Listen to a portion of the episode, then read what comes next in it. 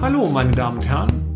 Herzlich willkommen zu unserem Mini-Podcast, bei dem wir betriebswirtschaftlichen Problemen mit einfachen und schnellen Erklärungen auf den Grund gehen. Ich darf mich kurz vorstellen. Mein Name ist Peter Scharf und ich nehme Sie nun mit auf eine kleine Reise durch die Welt der BWL. Erinnern Sie sich noch, meine sehr verehrten Damen und Herren, an unseren letzten Beitrag?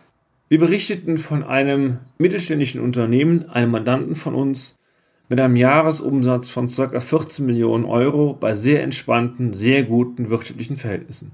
Das Unternehmen wollte unbedingt sich an einer Subvention beteiligen für einen Auftrag, mit dem ein Mehrumsatzvolumen von ca. 8 Millionen Euro erzielt worden wäre.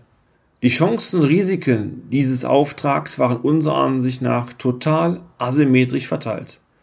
Unser Kunde konnte zwar gegebenenfalls eine Mehrmarge realisieren, dies reichte aber nicht annähernd aus, die hohen mit dem Auftrag verbundenen Risiken zu kompensieren.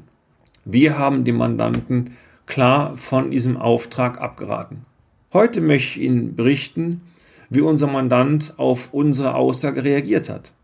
Spannend, wie sollte es anders sein, war dann die Präsentation der Ergebnisse vor der Geschäftsleitung. Wir wurden zwar sehr höflich empfangen, aber unsere Aussagen gefielen den Führungskräften überhaupt nicht. Ihr Ziel war schlicht die schnelle Expansion und der zu erwartende Umsatzanstieg durch den Auftrag. Das gut einstündige Gespräch endete mit den Worten Herr Scharf, wir haben Ihre Einschätzung zur Kenntnis genommen. Wir wünschen Ihnen einen schönen Tag.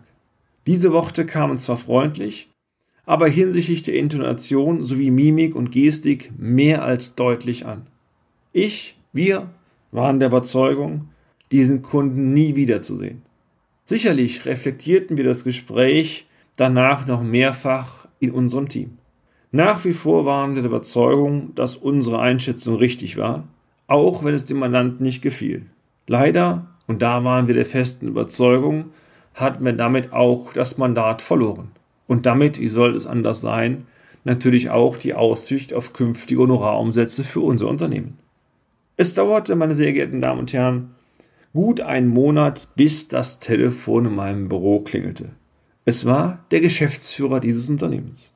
Er sagte sehr freundlich, kurz und knapp, Herr Scharf, ich wollte Sie nur darüber in Kenntnis setzen, dass ich unser Angebot für diesen Auftrag zurückgezogen habe. Diese Worte klingen heute noch sehr nachhaltig bei mir nach. Es ist der von mir sehr geschätzten Persönlichkeit sicherlich nicht leicht gefallen, mich persönlich zu informieren. Eine Veranlassung dazu bestand auch nicht, denn unser Auftrag, die Betrachtung der Rentabilität unserer Einschätzung, war ja bereits abgearbeitet. Es war schlicht Rückgrat, von seiner Seite über den Schatten zu springen. Ganz ehrlich, wir waren stolz darauf, dass wir uns mit unserer Meinung durchgesetzt haben. Der Stolz, meine sehr geehrten Damen und Herren, ist in der Weise zu interpretieren, dass wir damit die Existenz des Unternehmens gesichert haben. Davon sind wir fest überzeugt. Auch wenn sämtliche Erkenntnisse auch ohne uns der Geschäftsführung bereits bekannt waren, so war am Ende doch die Bewertung eines externen, unabhängigen Dritten in Kombination mit klaren, offenen und authentischen Argumenten entscheidend, die Ausschreibung zurückzuziehen. Überzeugungskraft war hier gefragt. Selbst wenn wir mit diesem Auftrag die dicksten Honorare unserer Unternehmensgeschichte generiert hätten. Und das versprochen. Das war nicht der Fall.